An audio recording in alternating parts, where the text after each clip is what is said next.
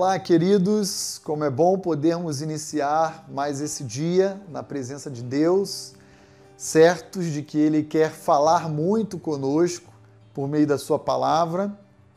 E eu queria convidá-lo a, nesse momento, meditar comigo em 2 Timóteo, capítulo 3, versos 16 e 17, que diz o seguinte: Toda a Escritura é inspirada por Deus e útil para o ensino, para a repreensão, para a correção, para a educação na justiça, a fim de que o homem de Deus seja perfeito e perfeitamente habilitado para toda boa obra.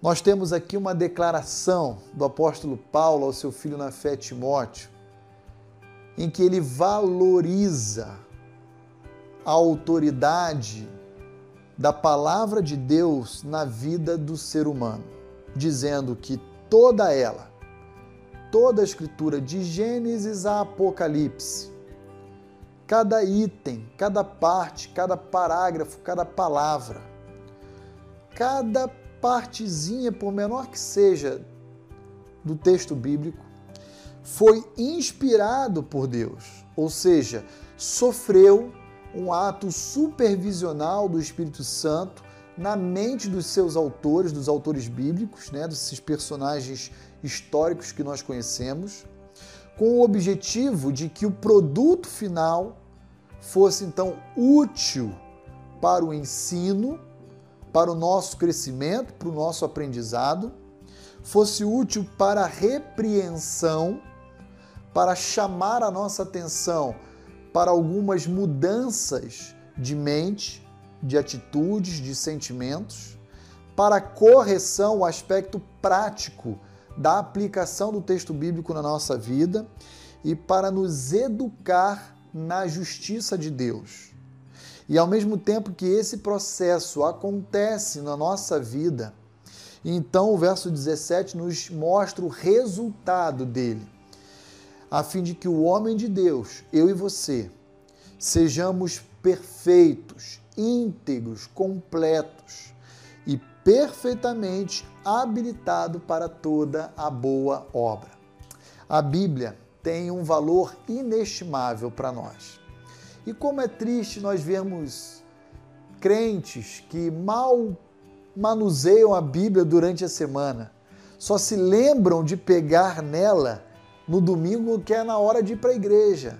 Né? Pelo menos era assim no contexto de muitos cristãos antes da pandemia. E agora, em função da pandemia e da ausência dos cultos presenciais regularmente nos nossos espaços, até mesmo domingo mal se pega a Bíblia. E, na verdade, a Bíblia deveria ser para mim e para você, para toda a Igreja de Cristo, um instrumento assim não apenas necessário, mas é, indispensável, eu diria, no nosso dia a dia, na nossa vida e no nosso relacionamento com Deus.